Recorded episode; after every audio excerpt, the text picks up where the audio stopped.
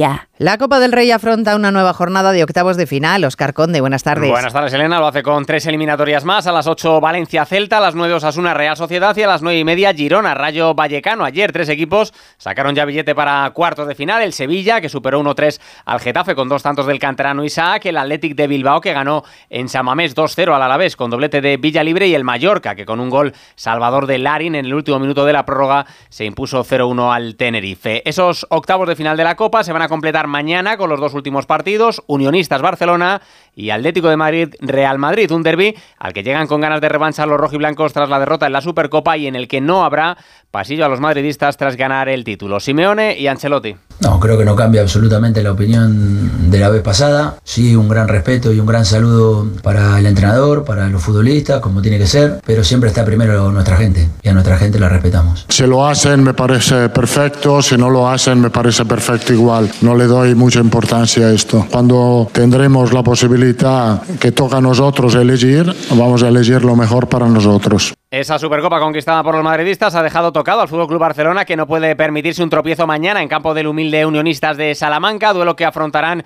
los blaugranas sin el sancionado Araujo que se une a las bajas por lesión de Ter Stegen, Gaby, Marcos Alonso, Íñigo Martínez, Rafinha y Cancelo. Momento delicado en el banquillo para un Xavi Hernández que asume las críticas con naturalidad. Entiendo las críticas. El otro día perdimos 4-1 con el Madrid las entiendo perfectamente. Sé dónde estoy.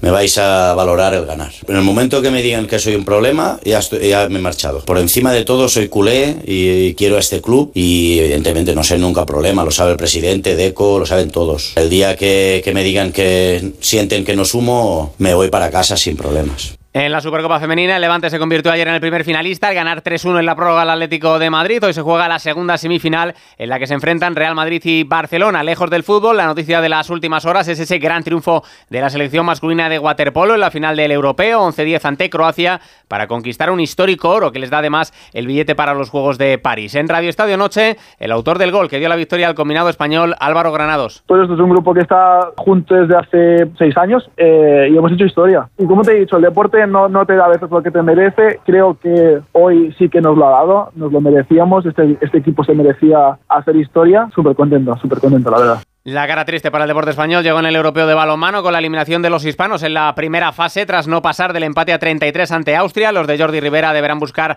la clasificación para los Juegos en el preolímpico del próximo mes de marzo. En tenis, en el Open de Australia, Paula Badosa ya está en tercera ronda tras ganar hoy en dos sets a la rusa Pavlyuchenkova. Ha caído eliminada Masarova. También Jaume Munar en el cuadro masculino, en el que en esta madrugada juegan Alcaraz y Davidovich. Y en el Rally Dakar, Carlos Sainz ha terminado décimo en la etapa de hoy, cediendo algo más de 7 minutos con Sebastián Loeb a falta de dos etapas, Sainz sigue líder de la general con 13 minutos de ventaja sobre el piloto francés. Cuando vuelves de unas vacaciones, seguro que quieres encontrarte tu casa tal y como la dejaste, o sea, sin nadie.